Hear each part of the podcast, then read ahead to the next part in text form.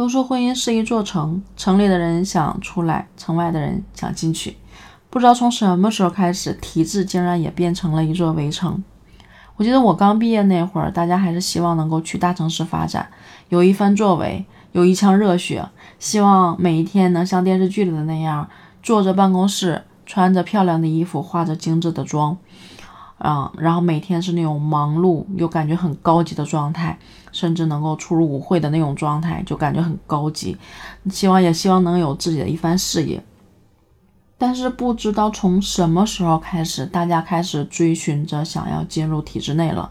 身边很多年轻的小孩开始想着怎么能够考公，啊，回去学习，甚至辞职。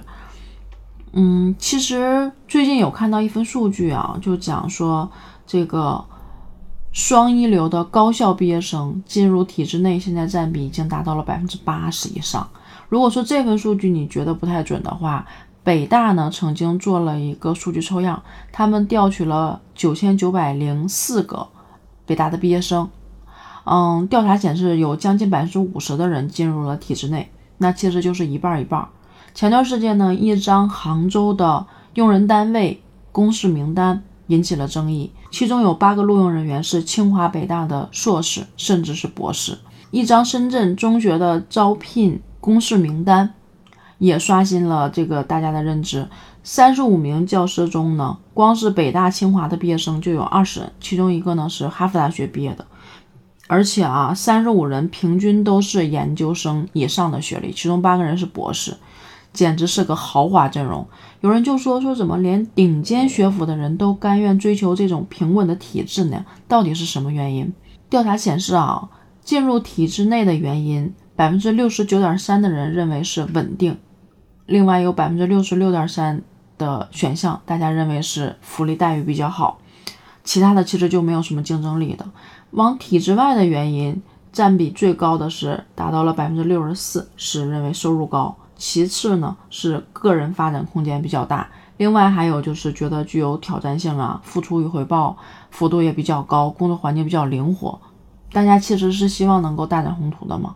但是令人深思的是，但是令人深思的是，为什么优秀的人乃至顶尖学府的人都开始选择体制内了呢？那些曾经一直跟父母对抗，不愿意进入体制内，渴望在大城市闯出一片天地的人，怎么能调转方向呢？其实不难发现啊，这两年呢，一个是形势不好，另外一个是互联网大厂呢频繁的爆出一些信息，令很多人唏嘘不已，开始去思考。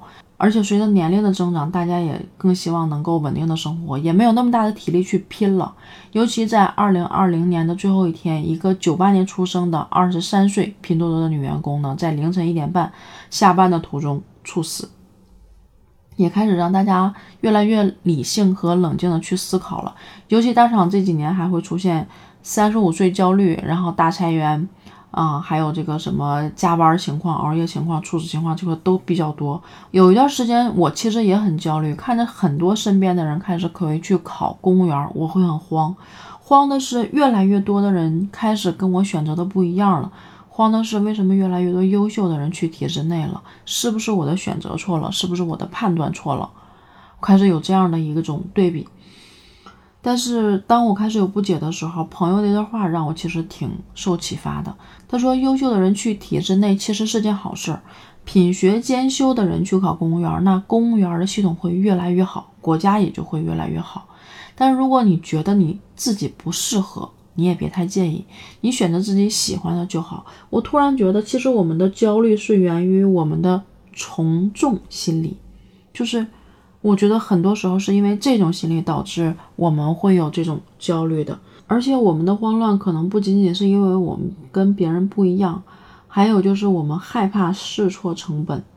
但其实人生啊，从来都没有什么一蹴而就，所以选择你自己认为好的，去努力去坚持就好了。